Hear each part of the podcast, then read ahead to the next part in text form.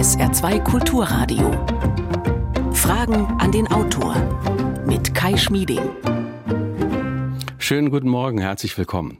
Die Justitia haben Sie vermutlich alle vor Ihrem inneren Auge. Sie hat die Augen verbunden, soll also Recht ohne Ansehen der Person durchsetzen und das nach gewissenhafter Abwägung. Deswegen hat sie auch eine Waage. Und schließlich soll sie das Recht auch mit der nötigen Härte durchsetzen, deswegen das Richtschwert. Wenn man unserem heutigen Gast und vielen anderen Experten übrigens auch Glauben schenkt, dann müsste zum Arsenal der Justitia möglicherweise aber auch ein Kreditkartenlesegerät zählen oder zumindest ein feines Sensorium dafür, aus welchen Kreisen denn die Delinquenten stammen und wie begütert die wohl sind. Denn vor allem die, die wenig oder nichts haben, die erfahren systematische Ungerechtigkeit im Strafsystem. Vor dem Gesetz sind nicht alle gleich, meint Autor und süddeutsche Rechtsreporter Ronen Steinke. Schönen guten Morgen, zugeschaltet aus Berlin. Hallo. Guten Morgen, Herr Schmieding, grüße Sie. Vor dem Gesetz sind nicht alle gleich. Untertitel Die neue Klassenjustiz, so der vollständige Titel des Buches von Ronen Steinke. Es ist eine Mischung aus vielen konkreten Beispielen aus dem Gerichtsalltag und einer Analyse der Situation. Ronen Steinke ist Experte für Justizthemen bei der Süddeutschen. Er hat außerdem in den vergangenen Jahren mit weiteren Büchern Furore gemacht, etwa 2013. Da hat er seine Biografie Fritz Bauers veröffentlicht, der mutige Ermittler und Ankläger der Frankfurter Auschwitz-Prozesse. Die wurde in zahlreichen zahlreiche Sprachen übersetzt und mit der Start gegen Fritz Bauer sehr erfolgreich verfilmt. Stellen Sie Ihre Fragen, liebe Hörerinnen und Hörer, Telefon 0681 65 100 oder per E-Mail Fragen an den Autor mit Bindestrichen dazwischen at sr.de. Unter allen, die sich beteiligen, verlosen wir drei Exemplare des Buches. Und liebe Leute, bitte heute lieber eine E-Mail schicken. Ich habe hier gerade große technische Probleme, die WhatsApp-Nachrichten zu lesen. Also lieber E-Mail, Fragen an den Autor mit Bindestrichen dazwischen at sr.de. Herr Steinke. Sie sind äh, Gerichtsreporter und es gibt ja so einen Trend, dass wir viele, viele Berichte über die großen, spektakulären Prozesse lesen. Sie zeigen im Buch aber ganz bewusst die ganz kleinen Fälle. Also zum Beispiel den von Irene B., Rentnerin in Berlin, die hat Kerzen geklaut, 4,99 Euro und ihr wird der Prozess gemacht. So beginnt das Buch. Was erzählt dieser Fall über die Schieflagen im System? Ja, die Irene B. stand vor Gericht und die hat noch nicht mal verstanden, als sie nach ihrem Namen und nach ihrem Geburtsdatum gefragt wurde. Sie musste aufstehen, sie musste auf die Richterin einen Schritt zugehen, weil sie es einfach nicht hören konnte. Und erst nachdem es dann mehrmals hin und her ging im Gerichtssaal, nachdem es laut wurde, ist der Richterin klar geworden, Irene B. ist hörbehindert und dann ja, erhob sich im Saal hinten jemand, der dann ein bisschen äh, geholfen hat, ein bisschen erklärt hat. Und die Richterin fragte, ja, und wer sind Sie denn? Und sagte er, ja, ich bin der Betreuer von Irene B. Ähm, Betreuer, das bedeutet nach dem bürgerlichen Recht, ist sozusagen ein Sozialarbeiter, der ihr zur Seite gestellt wurde, weil sie nicht ihre, ihre Sachen selber erledigen kann. Also kurz gesagt, wir haben eine Frau, 76 Jahre alt, hörbehindert, mit vielen, mit vielen Problemen, die alleine vor Gericht steht, ohne einen Verteidiger, ohne eine Verteidigerin mhm. und die wegen eines Diebstahls, einer wirklich kleinen Sache am Ende mit 40 Tagessätzen, also mit mehr als dem ganzen Monatseinkommen bestraft mhm. worden ist. Also die Frau muss das sich selbst, Härte. die muss sich selbst verteidigen, obwohl sie erhebliche kognitive Einschränkungen hat. Man fragt sich jetzt natürlich, wie kann das sein? Äh, und man kann vermuten, dass es von diesen krassen Fällen vielleicht nicht ganz so viele in Deutschland gibt. Dennoch steht der Fall ja für etwas. Den haben Sie ja ganz bewusst gewählt. Ich bin viel in Gerichtssälen unterwegs und ähm, ich muss sagen, sowas gibt es schon oft. Es ist vielleicht auch etwas, was wir in den Medien uns ein bisschen mal zu Herzen nehmen müssen. Wir gehen sehr oft hin zu den spektakulären Großprozessen, wo es um große Gewalt geht oder wo es um Terror oder ja, politische Korruption. Da sitzen die Journalisten und Journalistinnen in den ersten zwei Reihen und schreiben alles mit. Aber wenn ja, die sogenannten kleinen Delikte des Alltags, die eigentlich das, das Alltagsgeschäft unseres Strafsystems ausmachen, wenn die verhandelt werden, sitzt da niemand. Und das erzeugt manchmal so ein verzerrtes Bild, dass es im Grunde irgendwie groß um Gewaltkriminalität nur gehen würde. Gewalt macht nur drei Prozent aller Straftaten aus. Das, womit sich eigentlich unser Strafsystem beschäftigt im Alltag, in unser aller Name als Bürger und Bürgerinnen, das sind genau diese kleinen Fälle. Und ich habe manchmal den Eindruck gehabt, wenn man mal so eine Art Zufallsgenerator ähm, äh, einrichten würde und man würde die Journalisten und Journalistinnen zwingen, einfach nach Zufallsprinzip in die Gerichte zu gehen. Wir würden ein ganz anderes Bild bekommen. Nun könnte man äh, ja sagen, das ist ja auch wirklich nicht gut, wenn nun diese Dame ständig klaut. Also Sie schreiben, dass sie das wiederholt gemacht hat. Ähm, aber möglicherweise ist eben das Gericht nicht der richtige Ort, wo das eben alles geklärt wird. Möglicherweise bräuchte die Dame ganz andere Hilfe vom Staat. Könnte da Ihre Kritik ansetzen? Ja, die hat das schon mehrmals gemacht. Das ist auch der Vorwurf. Ne? Beim ersten Mal stellt man sowas noch ein, beim zweiten Mal ähm, hat man vielleicht auch ein strenges Wort oder man schimpft ein bisschen, aber man gibt keine Strafe. Und dann beim vierten, fünften Mal verliert die, die Justiz die Geduld und dann steigert sich die Strafe von Mal zu Mal. So ist das Prinzip. Das kann man irgendwo äh, nachvollziehen. Es ist so eine, eine, eine, eingeübte Logik. Aber wenn man sich mal anguckt, was das trotzdem bedeutet, was diese Frau macht, ja, die hat in ihrem langen Leben in den letzten Jahren etwa einmal pro Jahr eine Kleinigkeit im Supermarkt gestohlen. Das ist tragisch, dass man das im hohen Alter macht. Es ist leider auch nicht so selten, dass Menschen, gerade wenn sie vereinsamen, auf diese Weise so ein bisschen, ähm, ja, vielleicht um Aufmerksamkeit ähm, sich bemühen oder also schlimme, schlimme Schicksale. Ähm, und es ist ja trotzdem nicht ein großer Schaden für die Gesellschaft entstanden. Und was haben wir als Gesellschaft davon, wenn wir einer Frau, die sich so schwer tut, mit ihrer Rente klarzukommen, die auch körperlich so ähm, ja, schwer geschlagen ist, wenn wir der noch eine Strafe aufbrummen. Mhm. Also klar, das Beste, was die bräuchte, wäre eine Unterstützung, medizinisch, sozial und nicht, dass wir die da alleine vor den Kadi setzen und ähm, runtermachen. Mhm. Welche Mechanismen da wirken und warum so Menschen wie Irene B., äh, die kognitiv eingeschränkt sind oder die ganz einfach wenig Geld haben, warum die benachteiligt werden im Strafsystem, das äh, analysieren Sie. Über die Mechanismen sprechen wir ja später noch in der Sendung. Lassen Sie uns jetzt mal zunächst dann aber auch mal auf die Sonnenseite schauen, auf die Leute, die, wenn man es zuspitzt, äh, sich mit genügend Geld freikaufen oder zumindest milde Strafen kaufen können. Kann man das so zuspitzen? Ein bisschen kann man das so sagen. Wir haben in den letzten ein, zwei Jahren spektakuläre Verfahren gehabt, Millionenbetrügereien. Ja, Volkswagen zum Beispiel, der größte Autobauer der Welt, Millionen Kunden übers Ohr gehauen hat mit dem Abgasskandal. Oder wenn Sie an Cum-Ex denken, also diese Steuertrickserei, wo es auch um Hunderte von Millionen Euro geht, die der Staatskasse ähm, weggenommen wurden. Das sind Fälle, in denen Menschen sehr gut verteidigt sind, ja, wo also Verteidiger mit 400 Euro Stundenlohn, mit einem großen Team dafür sorgen, dass wirklich jedes Komma dreimal gewendet wird und dass wirklich nichts übersehen wird, was den Täter oder den Beschuldigten entlasten könnte. Und mal als konkretes Beispiel, ja, der Chef von VW, der bestbezahlte Manager in Deutschland, Herbert Dies, der hat dann Ärger mit der Justiz bekommen wegen seiner Rolle im, im ja, Abgasskandal, im Betrug von Kunden und ähm, ist dann vom Landgericht Braunschweig sozusagen äh, ja, herzitiert worden. Dann hat man ihm aber gnädigerweise angeboten, man könne die Sache gegen ihn einstellen, wenn er ein paar Monatsgehälter abgibt ans Gericht. Das hat er dann gemacht. Das heißt, er hat also keinerlei ähm, Eintrag ins Strafregister bekommen, keinen peinlichen Tag vor Gericht.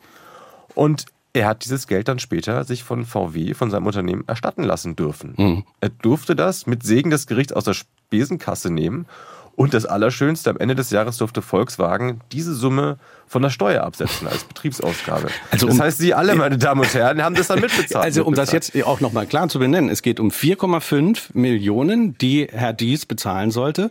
Das wären für einen wie Dies ja immerhin mehrere Monatsgehälter auch gewesen. Und das Unternehmen hat dann gesagt, wir begleichen das für dich. Und für den Konzern ist das tatsächlich Portokasse. Sie schreiben, äh, der verdient so viel statistisch betrachtet alle 10,7 Minuten.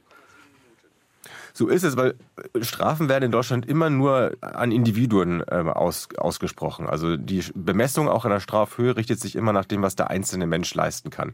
Und klar, für einen, selbst für einen Spitzenmanager sind 4,5 Millionen Euro eine Menge Geld oder jedenfalls kein Pappenstiel. Aber wenn man das dann umlegen kann aufs Unternehmen, dann löst sich so eine, so eine Strafe in Wohlgefallen auf. Und das lässt die Justiz zu das ist ein, ein Privileg, was im Grunde rein in der Theorie jeder Mensch hat. Ja, jeder darf sich das Geld äh, von einem reichen Freund holen, aber in der Praxis ähm, begünstigt das Reiche und benachteiligt das Arme. Ja, und dann setzt der Autokonzern das noch ab, wie Sie sagen. Und das heißt, wir alle, wir alle Steuerzahler tragen den Schaden mit. Kann man denn insgesamt sagen, dass man bei Wirtschaftsdelinquenten auf einem gewissen Niveau milde walten lässt, weil man eben auch sagt, ja, die Straftat, das ist eben Teil seines Business. Also so sagen so sagt es der Bundesfinanzhof, das höchste deutsche Gericht für Finanzsachen. Betriebsausgabe bedeutet ja, das gehört ein bisschen zum Handwerk dazu, Straftaten zu begehen. Ich würde das Klingt ja bestreiten. Also ich, ja, ich bin auch Jurist. Viele meiner, meiner Freunde sind Richter oder Anwälte. Ähm, mir mag das gar nicht einleuchten, dass es ein Gericht auch noch absegnet, dass man das dann irgendwie so als Teil seines Geschäftsmodells hinstellt. Und ähm, ja, Menschen, man sagt so, die, die mit weißen Kragen, also die ähm, ihre Delikte als Teil einer Berufstätigkeit äh, verüben, ja, am Handy oder bei Geschäftsessen eingefädelt, haben viele Möglichkeiten, mit Gerichten einen Deal einzugehen, ihnen was anzubieten.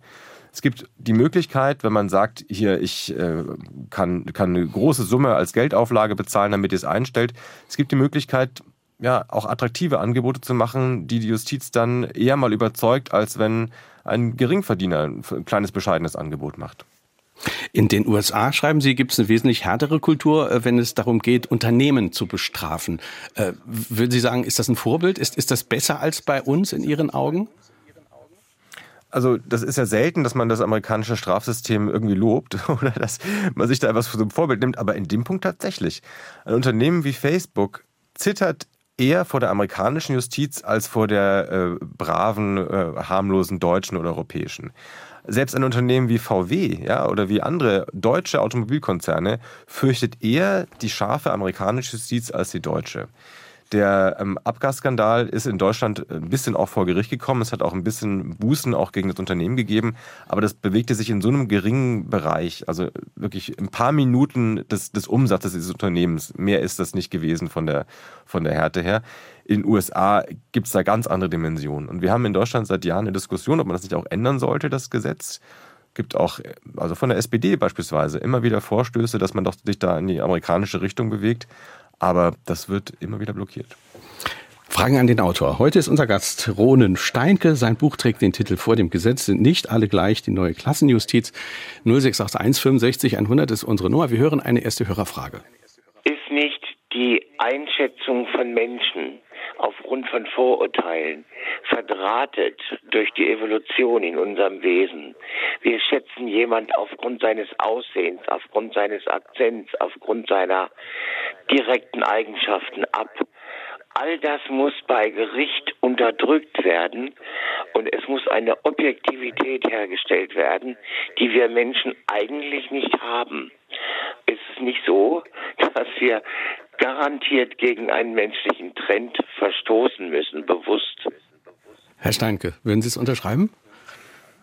Ja, das ist eine sehr gute Frage, die mich nachdenklich macht, weil die, die Vorstellung, wir verurteilen vor Gericht nur Taten und nicht Menschen, na, die ist zweischneidig. Also es gibt ja durchaus einen, einen Kampf dafür, dass man sich klar macht, es stehen Menschen vor Gericht, die Justiz greift in Menschenleben ein und die Justiz muss sich schon auch das Leben des Menschen angucken, in das sie eingreift, um zu wissen, was man da alles kaputt machen kann oder was man vielleicht auch mal konstruktiv äh, verbessern kann durch einen Schubs in die richtige Richtung, durch einen Bruch an der richtigen Stelle. Also Justitia soll schon die Augenbinde abnehmen und soll sich schon die Menschen angucken. Das ist ein Fortschritt im Grunde der letzten 100 Jahre dass man sich dieses, diese soziale Rolle ähm, bewusst macht.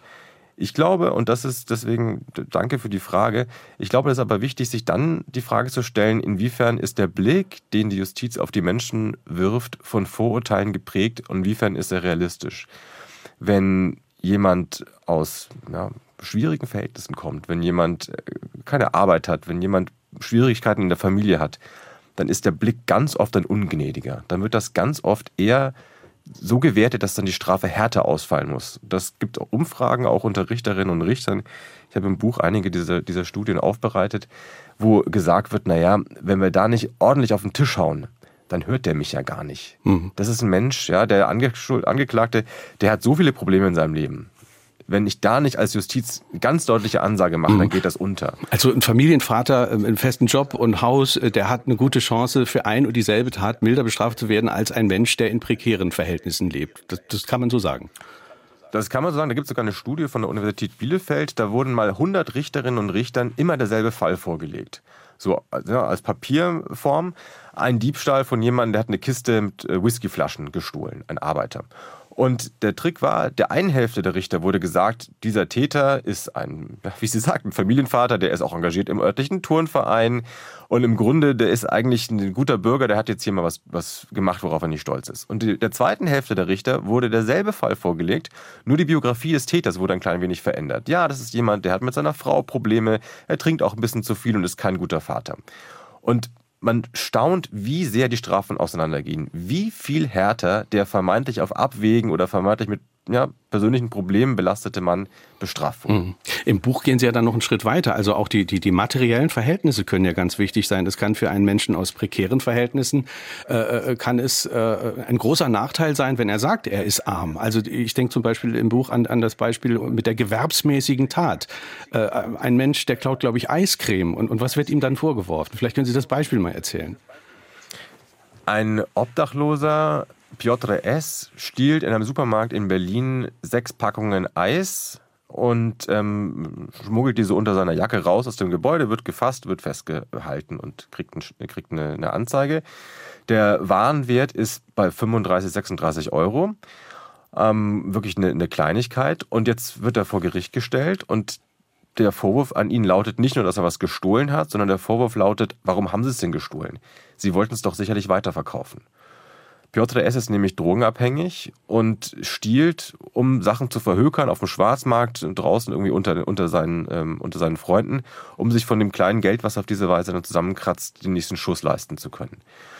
Ich würde ja mal sagen, und vielleicht geht es ja vielen, vielleicht geht es ja manchen Hörerinnen und Hörern ähnlich, jemand, der aus Not stiehlt und das ist jetzt kein Hunger in dem Fall, das ist Drogensucht, aber auch das ist ja eine körperliche Not. Da geht es darum, dass der äh, ja, Krämpfe, Psychosen, andere körperliche Symptome zu fürchten hat, wenn er, wenn er auf ihn zukommt. Wenn jemand aus so einer Situation herausstiehlt, dann hat es vielleicht ein bisschen eine andere Qualität, als wenn er aus Boshaftigkeit jemand anderen nur schädigen möchte. Aber im deutschen Strafrecht ist es so, dass das dann eher härter gewertet wird. Der Vorwurf lautet dann nämlich, aha, Sie wollten also das weiterverkaufen, Sie wollten also ein kleines Business draus machen. Und dafür gibt es das Wort gewerbsmäßig. Das ist ein 150 Jahre altes eine Regel aus dem Strafgesetzbuch, die wurde mal geschaffen, um sozusagen gegen Berufsverbrecher besonders hart vorzugehen. Ja, wer das also geschäftlich macht, das Stehlen, der muss besonders äh, schnell ins Gefängnis gesteckt werden. Und nach dieser alten Regel werden Leute, die aus Not heraus stehlen, weil sie das dann irgendwie weiterverkaufen müssen, hm. deutlich härter Wo, Wobei die Definition von gewerbsmäßig ja dann auch ein bisschen äh, absurd in dem Moment ist. Es, es würde jetzt heißen, dass, dass, dass jemand, der aus entsprechend guten Verhältnissen kommt, der klaut dann diese, auch diese vier äh, Eisschachteln und dem wird erstmal kein Gewerbe unterstellt dabei. Ist so. Das ist so. Das ist ungerecht aus meiner Sicht. Also, hm. wenn man sich vorstellt, Wer, wer stiehlt, weil er es nötig hat, Beschaffungskriminalität, der hat eher ein bisschen milde verdient. Leider ist genau das Gegenteil der Fall in Deutschland. Hm. Fragen an den Autor mit Bindestrichen dazwischen sr.de ist unsere E-Mail-Adresse. Ich sage nochmal, bitte schreiben Sie mir E-Mails. Äh, WhatsApps kann ich heute Morgen nicht lesen aus technischen Gründen. Claudia Schneebauer äh, schickt uns eine Frage. Sie hat äh, eine Dokumentation über Josef Ackermann gesehen. In seiner Amtszeit äh, sind äh, Betrug geschehen und hohe Verluste. Heute ist er nach wie vor ein wohlhabender Mensch mit äh, luxuriösen Wohnsitzen und hoher Apanage. Kann ich jetzt nicht kontrollieren, ob das so ist. Ähm, äh, ist das recht, fragt Claudia Schneebauer. Also das äh, ist ein Fall gewesen von Herrn Ackermann, der stand vor Gericht ähm, wegen Untreue, wo das Gericht so bombardiert wurde mit Post, ja, mit, mit Anwaltsschreiben, mit vielen tausend Seiten, dass das Gericht letztlich in die Knie gegangen ist und dass das Gericht sich dann bereit gefunden hat, mit seinen Anwälten einen Deal einzugehen. Deal heißt, man bezahlt eine Millionensumme äh, als, als Geldauflage und dafür wird der Fall gnädigerweise eingestellt. Das ist ein ähm, Glück, das hat sozusagen, oder das ist eine Verhandlungsposition, in der ist jeder, der eine komplexe Straftat begeht, ja, eine, die man irgendwie über viele tausend Seiten erstmal sich zusammensuchen muss, was ja im Geschäftsleben schnell mal sein kann. Und das ist etwas, was natürlich der, der Dieb von, von, von einer Summe oder von äh, einem Gegenstand im Supermarkt nicht äh, anzubieten hat. Das ist nicht gerecht, ja, denn komplexe Taten sind ja nicht deswegen äh, weniger gewichtig oder weniger schlimm. Und es zeigt eben einen, einen Mechanismus, der Wohlhabende, der kann sich ein Team von Anwälten leisten und äh, diese Anwälte können das Gericht ganz schön äh, sozusagen in, in Betrieb halten oder können ihm ganz schön Stress machen. Und das kann natürlich derjenige, der nicht so viel Geld hat, der kann sich nicht äh, ein Team von Anwälten leisten. Und deswegen haben die Wohlhabenden allein schon in der Hinsicht äh, einen gewissen Vorteil, ja, weil sie, das ist quasi eine Form von Erpressung äh, des Gerichts, wenn man das so zuspitzen kann. Also es ist auf jeden Fall eine, eine, eine harte Verhandlung, die man mit dem Gericht dann führen kann.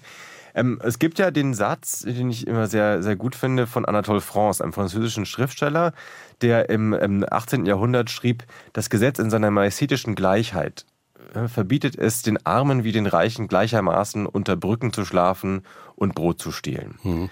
Ja, das, äh, das gilt auch in Deutschland. Also all diese Regeln, die für Herrn Ackermann so günstig sind, ja, oder für Herrn Dies, den VW-Chef, die, die steuerrechtlichen Regelungen, die für ihn, ihn da so günstig sind, im Prinzip, in der Theorie gelten die für alle. Ähm, deswegen, wenn man sich im Gesetzbuch äh, das sozusagen die Paragraphen durchliest, da wird man nirgendwo sehen, äh, Arme sind härter zu bestrafen als Reiche. Aber ganz viele dieser Möglichkeiten, dieser, dieser entlastenden Möglichkeiten, kann man nur nutzen, wenn man es sich leisten kann. Und auf diese Weise haben wir am Ende ein Strafprozessrecht, äh, was ähm, ja, je mehr man im Geldbeutel hat, desto günstiger ist. 0681 65 100 ist unsere Nummer. Wir haben einige Hörerfragen. Wir haben eine nächste. Also, meine Frage ist, es gibt ja noch viele Paragraphen aus der NS-Zeit. Wird da eigentlich mal hergegangen und das korrigiert? Denn diese Zeit sollte ja rechtsmäßig nicht existieren. Herr Steinke. Ja, ein ganz prominentes Beispiel dafür ist der Paragraph gegen das sogenannte Schwarzfahren ja, oder Erschleichen von Leistungen. Das ist 1935 geschaffen worden und man kann sich mal schon die Frage stellen, wie sinnvoll ist es, dass es da einen Strafparagraphen gibt. Es ist klar, wenn man in der U-Bahn fährt oder im Bus fährt und solange diese öffentlichen Verkehrsmittel nicht aus Steuermitteln bezahlt werden, sondern von den, von den Kundinnen und Kunden, solange ist es auch nötig, dass man da das bezahlt. Und es ist auch nicht in Ordnung, wenn man das nicht macht und sich sozusagen von der Solidargemeinschaft aushalten lässt. Aber wie sinnvoll ist es dann, dass die Reaktion darauf, dass die Strafe dafür vom Staat gemacht wird, ist es nicht sinnvoller und vielleicht auch ausreichend, dass das das Verkehrsunternehmen selber macht? Es gibt ja, das kennen viele, dieses erhöhte Beförderungsentgelt. Ja, 60 Euro, wenn man erwischt wird vom Kontrolleur. Das ist abschreckend. Und natürlich ist es etwas, was dann die Leute motiviert, äh, ihr Ticket vorher zu lösen. Braucht es dann zusätzlich auch noch eine Staatsanwaltschaft? Braucht es dann noch den ganzen Strafapparat bis hin zu Gefängnissen im Hintergrund, um das äh, durchzusetzen? Also würde ich mal in Frage stellen. Wir haben aufgrund dieses alten Paragraphen von 1935, den es in anderen Ländern in der Form nicht gibt, Frankreich, USA, da gibt es kein, keine staatliche Verfolgung von, von, von sogenannten Schwarzfahren. Wir haben aufgrund dieses Paragraphen Menschen in Gefängnissen sitzen wegen Schwarzfahrens. Wir haben jedes Jahr 7000 Menschen, die nur wegen Erschleichen von Leistungen hinter, hinter Gittern sitzen. Das ist also sowieso ökonomisch ein Irrsinn. Ja? Also 150 Euro bis 180 Euro kostet ein Hafttag die Gesellschaft, die Steuerzahlenden dafür, dass man da irgendwie ein Ticket für 2,70 Euro nicht gelöst hat. Aber mal ganz abgesehen davon, was da für Lebensläufe kaputt gemacht werden und Lebenschancen, hm. das ist nicht sinnvoll. Interessante Statistik habe ich mir rausgeschrieben aus dem Buch. Wir haben heute in den Gefängnissen ein Viertel weniger Menschen, die eine normale Freiheitsstrafe verbüßen müssen, als noch vor 20 Jahren. Andererseits sitzen dort ein Viertel mehr Menschen ein, die bloß Schulden absitzen. Also was sind das für Menschen? Also da geht es zum Beispiel auch um Schwarzfahren oder um was geht es da? Äh, um was für Schulden? Ja, ganz oft geht es da um wirklich Bagatelltaten. Ähm, es gibt das Prinzip im deutschen Recht, wenn du deine Geldstrafe nicht bezahlst, dann musst du sie absitzen. Also wird ein ja, Tagessatz Geldstrafe wird umgerechnet einen äh, Tag hinter Gittern. Das Prinzip ist auch schon sehr alt und vielleicht auch gar nicht äh, verkehrt. Das ähm, erkenne ich schon an, will ich, will ich nicht abstreiten. Aber das war ganz lange ein seltener Fall das war ganz lange etwas, das kam selten mal vor, dass jemand seine Strafe äh, nicht zahlen konnte. Ähm, und noch seltener kam es vor, dass jemand frech seine Strafe nicht zahlen wollte. Und dann ist eben dann so eine Haft vollstreckt worden. Das hat aber zugenommen. Das hat schleichend über die Jahrzehnte zugenommen. In den 80er Jahren begann es eigentlich so richtig mit der zunehmenden Arbeitslosigkeit, in den 90er Jahren umso mehr. Und seit der Jahrtausendwende hat das richtig, ist das richtig zu einem Massenphänomen geworden. Warum? Weil es immer mehr Menschen gibt, die selbst geringe Geldstrafen von wenigen hundert Euro beispielsweise beim besten Willen nicht bezahlen können. Da geht es um Erschleichen von Leistungen, also kein Ticket in der U-Bahn gehabt. Da geht es um kleine Diebstähle. Da geht es um keine schweren Delikte in aller Regel, sondern wirklich nur um Geldstrafen. Und es gibt immer mehr Menschen, die leben so an der Armutsgrenze. Die leben von Grundsicherung die sind von 500 Euro Geldstrafe, werden die umgehauen. Ja, oder die sind vielleicht sogar sowieso schon verschuldet. Die haben dann keine andere Möglichkeit mehr, als das abzusitzen. Hm. Und ich habe in dem Buch ein langes Kapitel darüber. Ich habe mehrere Tage in einem Gefängnis verbracht in Berlin, ähm, JVA Plötzensee, ein sehr altes, verwittertes, dunkles Gefängnis, das in einem Gebäude nur Menschen unterbringt, die wegen Geldstrafe einsitzen.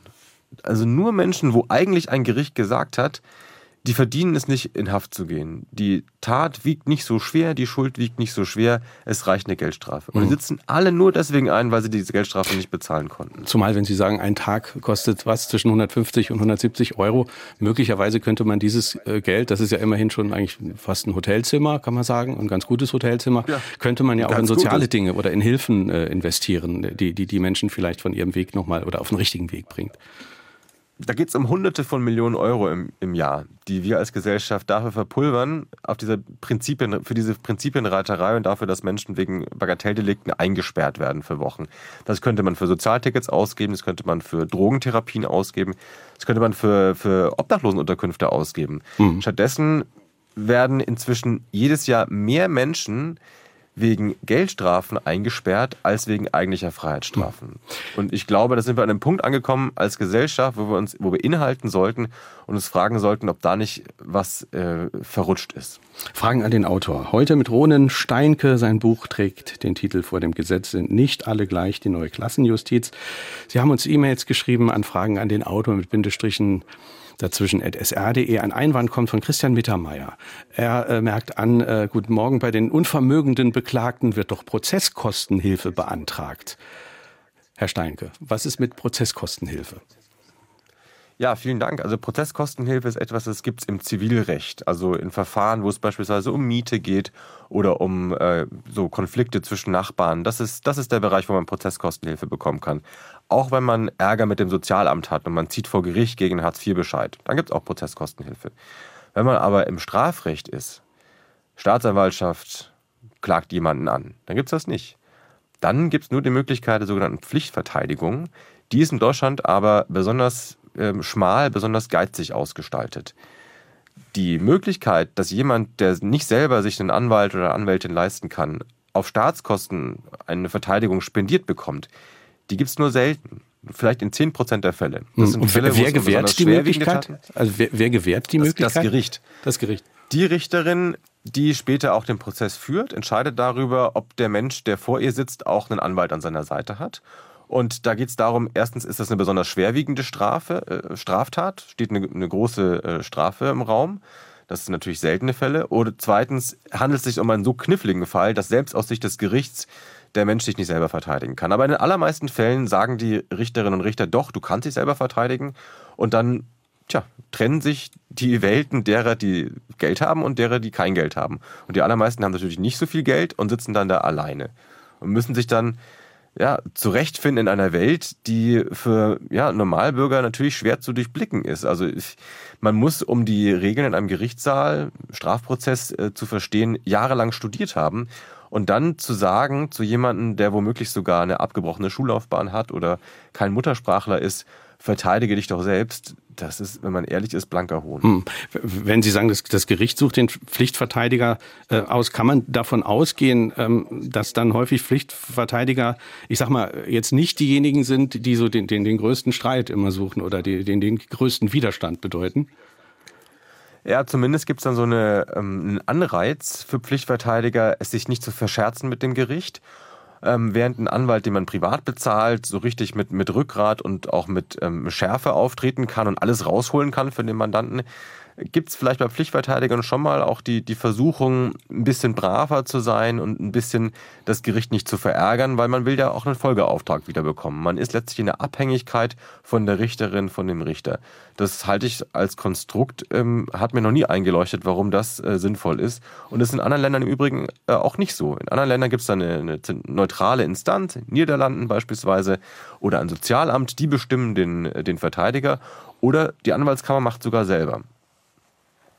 0681 65 100 ist die Nummer. Wir hören eine nächste Frage. Kann es sein, dass bei vielen Verhandlungen vor Gericht das Urteil vorher schon gefällt ist? Also praktisch hm, schon feststeht oder feststand? Und warum? Danke. Herr Steinke, bitte.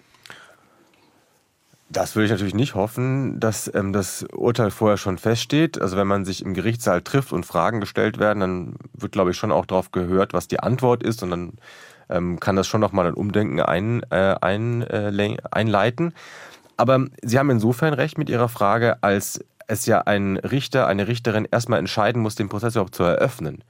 Ja, die Staatsanwaltschaft legt eine Anklage vor und dann muss die Richterin, der Richter entscheiden, eröffne ich das. Und da ist schon mal die Entscheidung getroffen, ich halte das erstmal für schlüssig, für glaubwürdig. Und dann, wenn die Hürde einmal genommen ist, fällt es dem Beschuldigten und seinem Verteidiger natürlich schwer, da wieder runterzukommen von.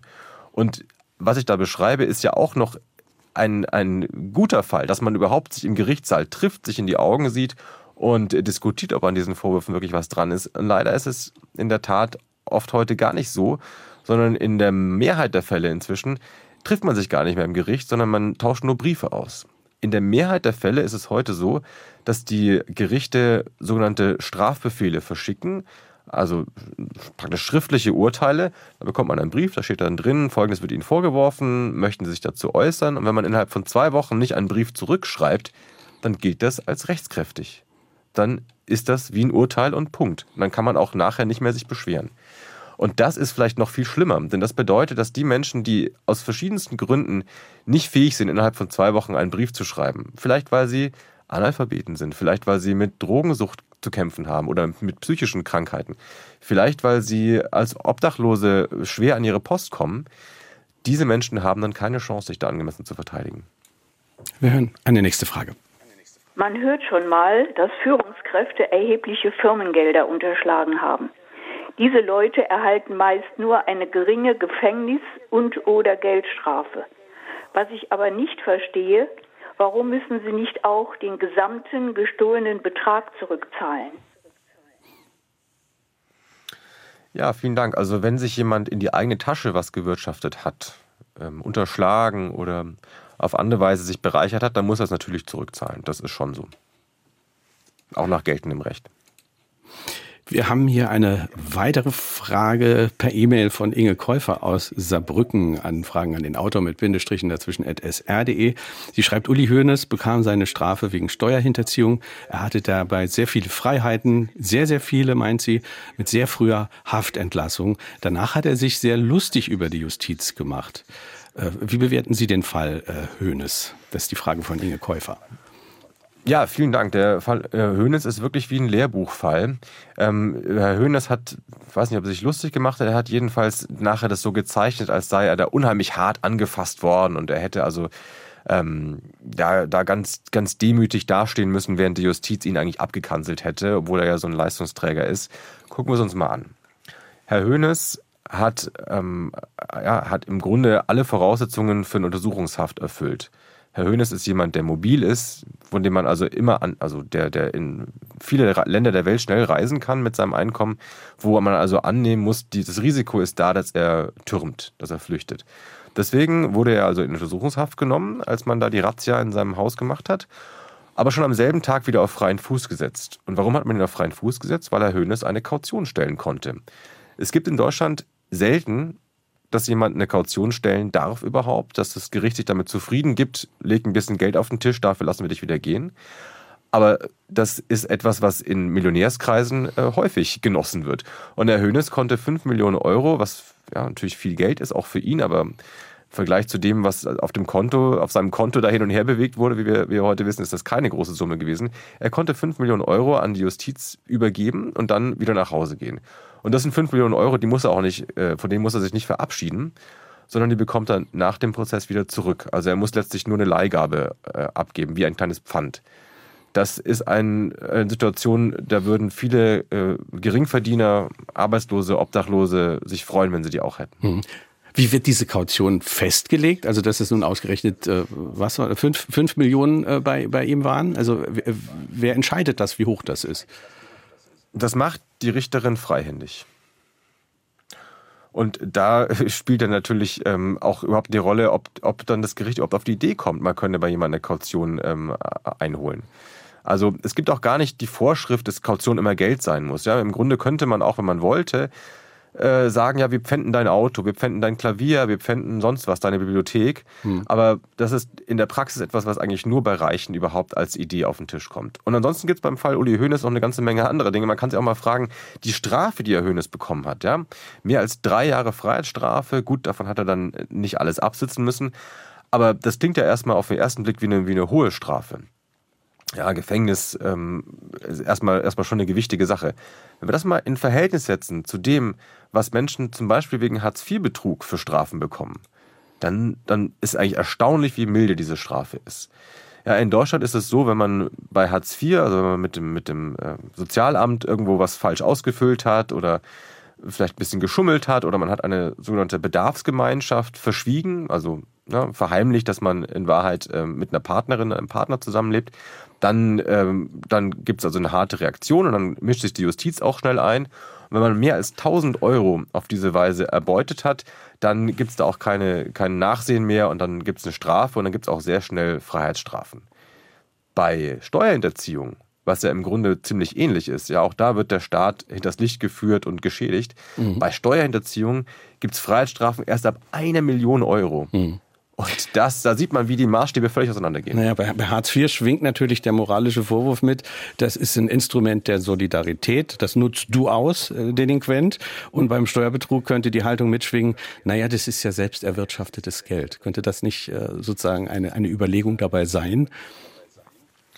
Aus meiner Sicht ist jemand, der den Staat aus einer Position der Stärke heraus ähm, betrügt, kein bisschen besser als jemand, der es aus einer Position der Schwäche heraus tut. Und jemand, der es ähm, nicht nötig hat, der hat nicht mehr Nachsicht verdient als jemand, der es bitter nötig hat. Hm. Ja, jemand, der, der sehenden Auges sich da Geld aus der Staatskasse genehmigt, was eigentlich für Krankenhäuser und Schulen ähm, äh, vorgesehen war, ähm, der hat nicht irgendwie Nachsicht verdient, deswegen, weil er Millionär ist. Mhm. Nee.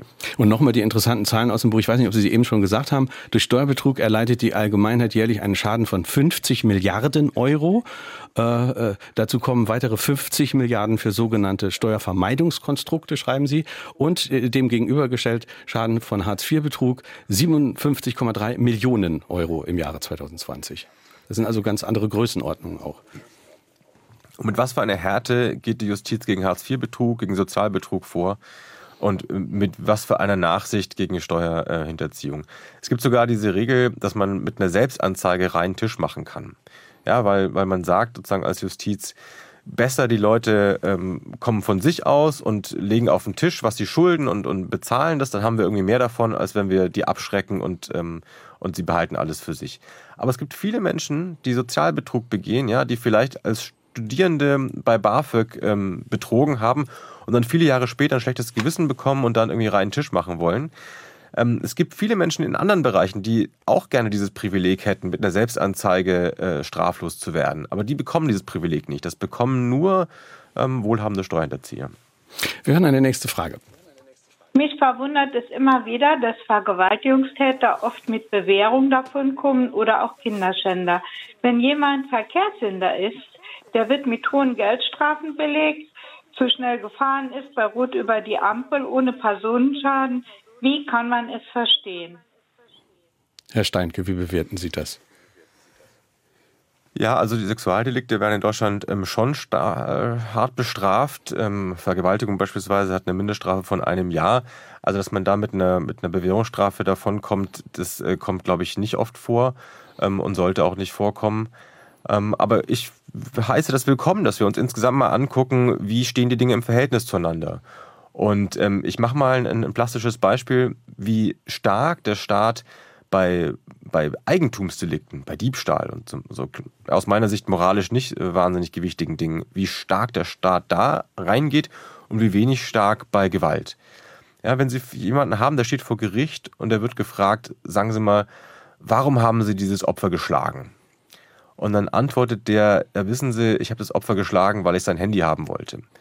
Dann ist die Reaktion sehr, sehr scharf. Ja, dann springt nämlich der Strafrahmen, wie, wie man im Juristischen sagt, ähm, von der Körperverletzung hoch zum Raub und dann gibt es ein Jahr Mindeststrafe.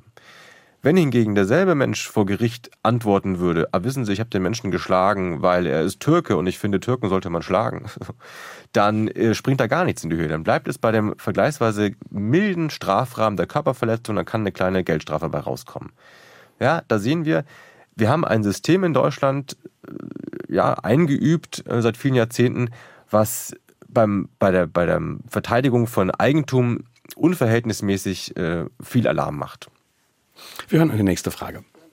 Meine These, Erfahrung, zu der ich gerne die Meinung des Autors hätte. Bei Kriminalität in regierungs- und regierungsnahen Kreisen, die gibt es nicht nur in Südamerika, Korea und, im, und Arabien, sondern auch im sogenannten Wertewesten, auch in Deutschland, sorgen drei Gründe für das Nichtfunktionieren der Justiz. Erstens die Weisungskette Ministerpräsident, Justizminister, Generalstaatsanwalt. Zweitens die Fähigkeit der Beteiligten für Karrieren oder das Gegenteil davon, EDK, Ende der Karriere zu sorgen, wirkt das Justiz ja nicht funktioniert. Und drittens die Möglichkeit in Großprozessen dem Berichterstatter nach zum Beispiel zwei Jahren Einarbeitung ein Angebot zu machen, das er nicht ablehnen kann. Vorsitzender Richter einer anderen Kammer beispielsweise oder solche Geschichten, führen dazu, dass überlange Verfahrensdauern, Verjährungen da entstehen, wo es passt. Was meint dazu der Autor? Herr Steinke, bitte. Ja, vielen Dank. Das ist tatsächlich ein strukturelles Problem. Man muss sich fragen, wie unabhängig ist die Justiz, wenn es hart auf hart kommt von der Regierung? Und mit was für einer ja, Unabhängigkeit und vor einem breiten Kreuz kann die Justiz der Regierung gegenübertreten? Wenn wir uns äh, zum Beispiel die Beispiele aus Italien vor Augen führen, ja, Herr Berlusconi, der äh, als Ministerpräsident von Italien jahrelang mit der Justiz im Clinch lag und angeklagt wurde, ist sowas in Deutschland überhaupt vorstellbar?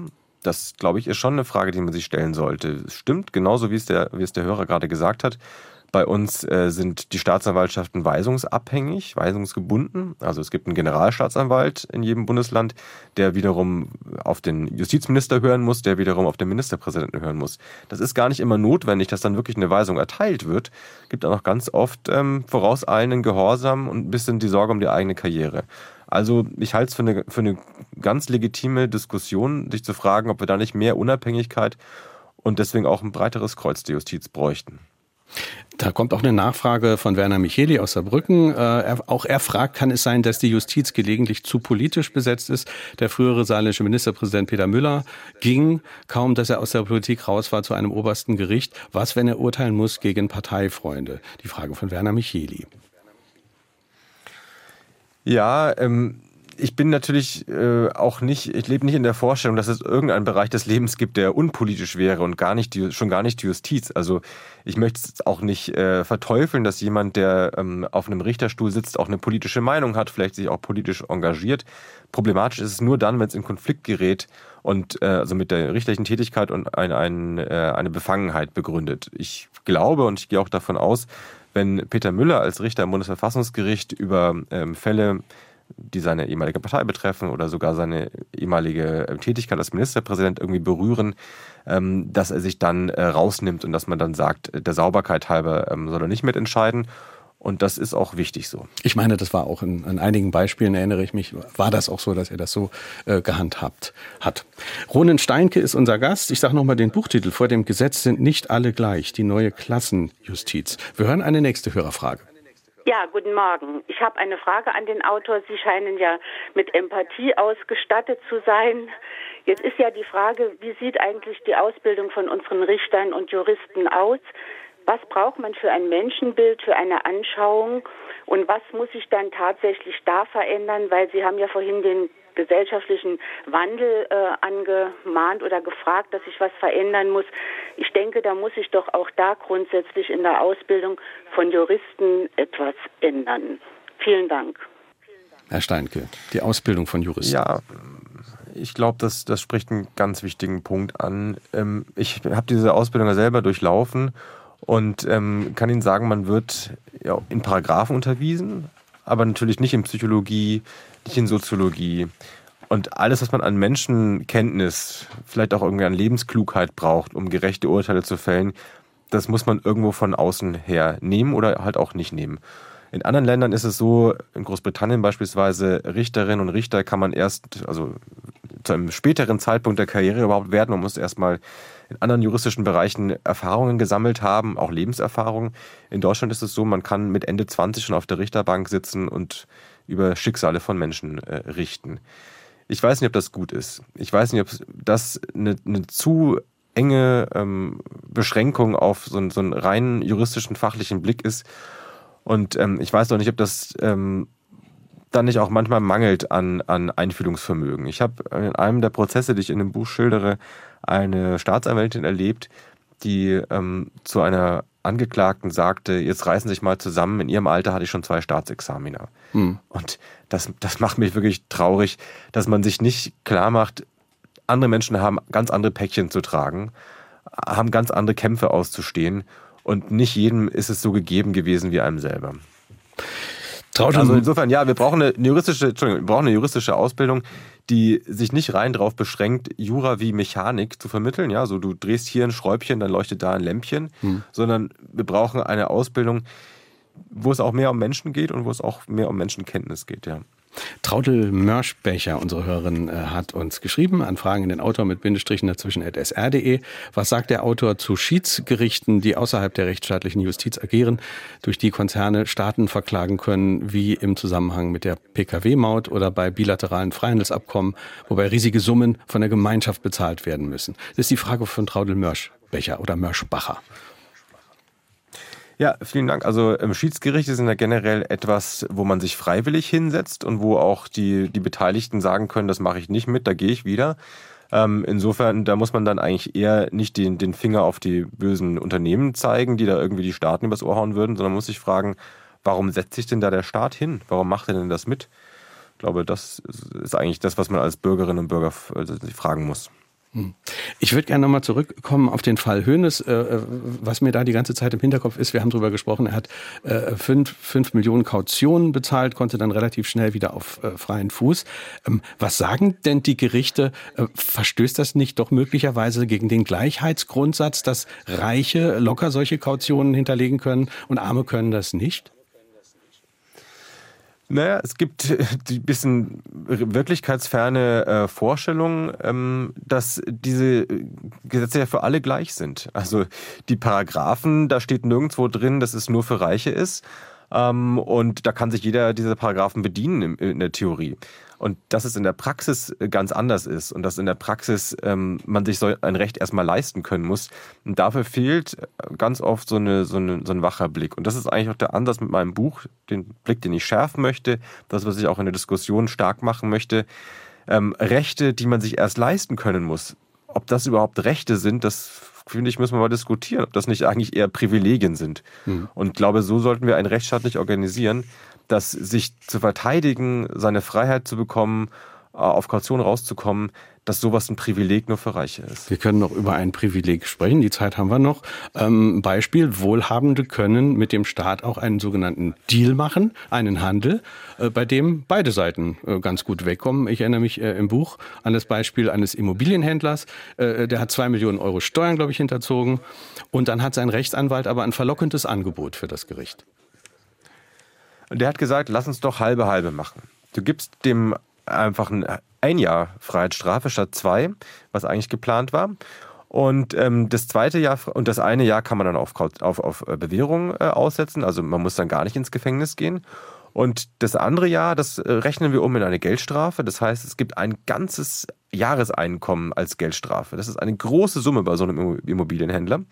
Und da freut sich dann die Staatskasse drüber. Das ist ein ja, Win-Win sozusagen. Ja, da hat der, der Beschuldigte was von, da hat auch die Staatskasse was von. Und obendrein kann man auch noch sagen, der, ähm, der äh, verdient ja dann auch, während er in Freiheit ist, weiter Geld, zahlt, zahlt weiter, weiter, Steuern. Also für, die, für den Fiskus äh, ein total gutes Geschäft. Aber halt auch eins, was ja auch viele Geringverdiener auch gerne hätten, aber nicht bekommen. Sondern das bekommen nur diejenigen, die halt auch lukrative Summen äh, irgendwie anbieten können. Aber könnte das der nicht so Wohlhabende nicht auch anbieten? Also ich gebe euch äh, ein äh, komplettes Jahreseinkommen an die Staatskasse und ich stottere das ab und erspare mir dann die Freiheitsstrafe. Geht das nicht? Wenn man sich das Kleingedruckte ansieht, es gibt ja zu jedem Gesetz auch noch ein Gesetzeskommentar, der viele tausend Seiten dick ist, dann steht da explizit drin, dass es nur bei vermögenden äh, Beschuldigten angezeigt ist. Also klarer kann man es eigentlich nicht sagen, dass es nur etwas für Reiche. Ähm, Deal ist also finanziell attraktiv für die Staatskasse. Sie schreiben aber auch, äh, ein Faktor ist das, worüber wir eben schon gesprochen haben, äh, dass sich die Justiz oft ohnmächtig fühlt und, und sich deswegen auf Absprachen einlässt, ähm, weil sie zum Beispiel, wenn es um Wirtschaftsverfahren äh, geht, gar nicht mehr nachkommt mit der Arbeit. Ja, das kann man der Justiz ja auch nicht vorwerfen. Ne? Also die heutigen Wirtschaftsdelikte, die so komplex sind und über viele Länder gehen, über viele verschiedene Rechtsordnungen, äh, auch über viele verschiedene Kommunikationswege, diese Dinge aufzuhellen, das ist mehr Arbeit denn je. Der äh, VW-Skandal beispielsweise, da reden wir von einer Datenmenge, 300 ähm, Mal so groß wie die Panama Papers, wenn sich da jemand dran erinnert. Also es ist unvorstellbar, was da für eine Datenmenge auszuwerten ist. Na klar, überfordert das jede Justiz. Und ähm, da ist eigentlich die, die äh, Frage, warum die Justiz, warum deren äh, Möglichkeiten nicht mitwachsen, warum wir eigentlich die Justiz so runtergespart haben in den letzten Jahren, Jahrzehnten. Das ähm, ja, ist eine Einladung und das ist äh, also für, für Wohlhabende, für, für starke Straftäter, dann die Justiz in die Knie zu zwingen. Mhm. Denn es ist klar, wenn, wenn der eine dann äh, das Gericht bewerfen kann mit dicken Schriftsätzen und der andere kann es nicht, dann hat man natürlich dann einen Vorteil. Wenn Sie sagen, äh, äh, da, da, muss mehr Geld äh, rein in, in das System, wo konkret würden Sie da mehr investieren wollen, damit das besser wird? Wir brauchen überhaupt mehr Leute. Also der Grund, warum viele Prozesse schnell, schnell und vielleicht am besten sogar schriftlich abgehandelt werden, ist der enorme Zeitdruck, unter dem Richterinnen und Richter stehen. Ja, es bleiben für ganz viele Prozesse eher Minuten als Stunden. Ja, da gibt es so also richtige Schlüssel ähm, in, der, in der Personalwirtschaft. Das ist nicht gut. Das geht zu Lasten der Fairness und das ja, lässt auch die Versuchung wachsen, da irgendwie keine, bloß keine Anwälte zu bestellen und nicht so genau hinzuschauen und Dinge ein bisschen Pi mal Daumen zu machen. Das heißt, das wird ungerechter.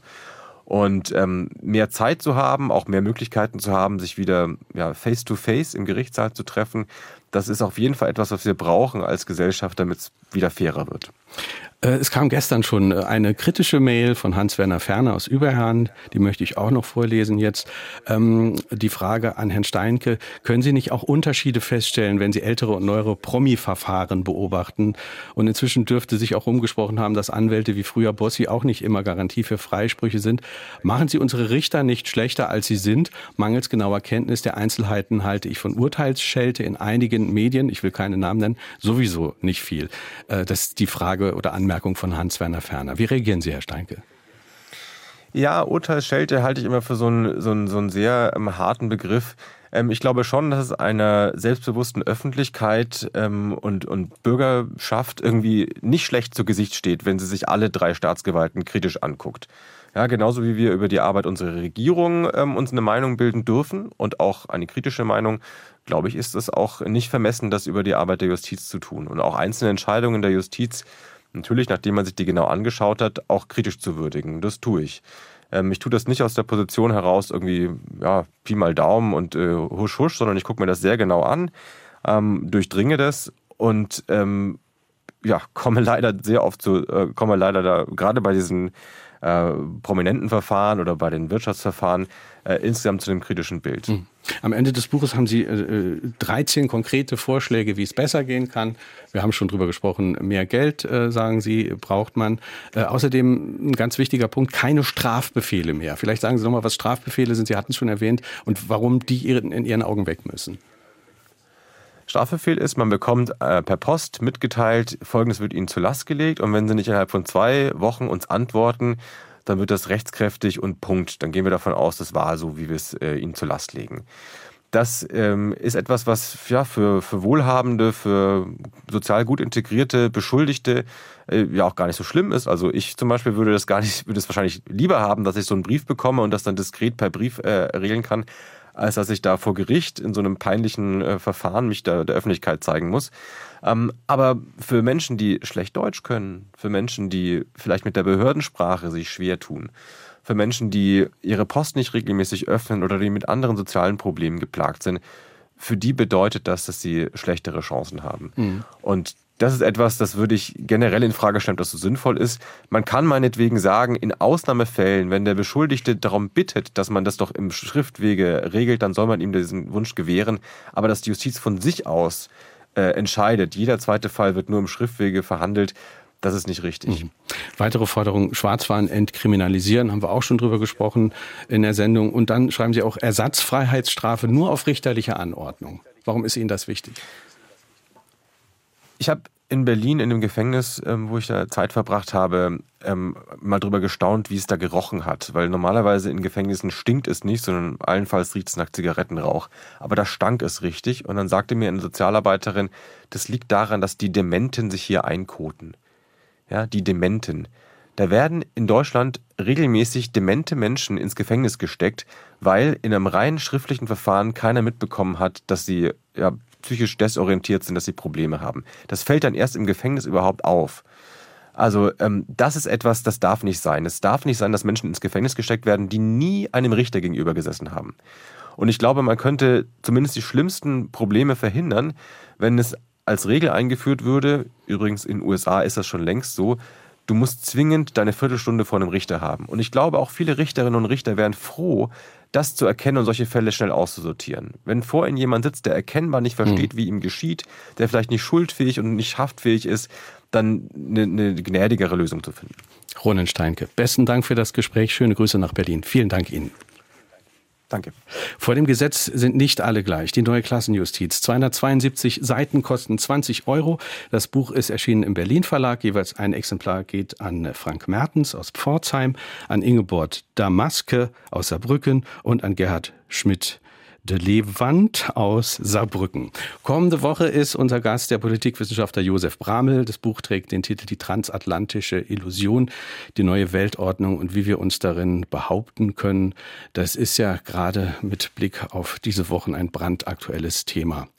Und seine Grundthese ist, äh, dass wir uns nicht auf diese neu ausgerufene Renaissance des transatlantischen Verhältnisses verlassen dürfen. Ich bin Kai Schmieding. Danke fürs Zuhören. Schönen Sonntag. Tschüss.